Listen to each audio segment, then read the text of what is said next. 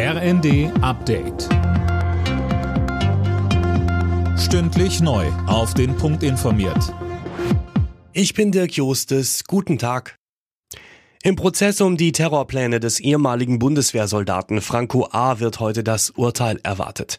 Er soll aus rechtsextremistischen Motiven einen Anschlag geplant haben. Vor seiner Festnahme hatte sich Franco A. außerdem eine Scheinidentität als syrischer Flüchtling zugelegt. Zu den Vorwürfen sagte die Sprecherin des Oberlandesgerichts Frankfurt, Gundula Fens-Böhr im ZDF. Dem Angeklagten wird die Vorbereitung einer schweren staatsgefährdenden Gewalttat vorgeworfen. Er soll sich zudem Delikten schuldig gemacht haben mit Verstößen gegen das Waffengesetz, gegen das Sprengstoffgesetz, gegen das Kriegswaffenkontrollgesetz. Außerdem wird ihm vorgeworfen Betrug und Diebstahl.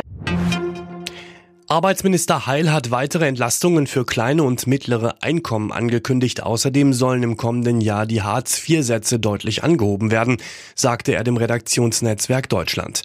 Mehr von Tim Britztrup. Die enormen Preissteigerungen belasten die Haushalte in Deutschland immer stärker, vor allem die Kosten für Energie explodieren. Heil sagt aber auch ganz klar, die staatlichen Möglichkeiten sind nicht unendlich. Für Menschen mit hohem Einkommen sieht er deswegen keinen Spielraum. Für diese seien höhere Preise zwar ärgerlich, aber kein existenzielles Problem. In Sachen Hartz IV wird er noch in diesem Sommer einen Gesetzesentwurf vorlegen. Nächstes Jahr soll es dann ein deutliches Plus geben.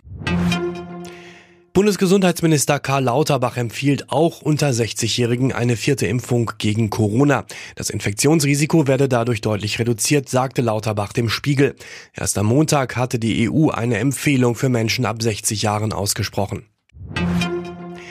Und noch zum Fußball. Saisonstart in der zweiten Bundesliga. Die Auftaktpartie nach der Sommerpause bestreiten heute der erste FC Kaiserslautern und Hannover 96. Anstoß ist um 20.30 Uhr.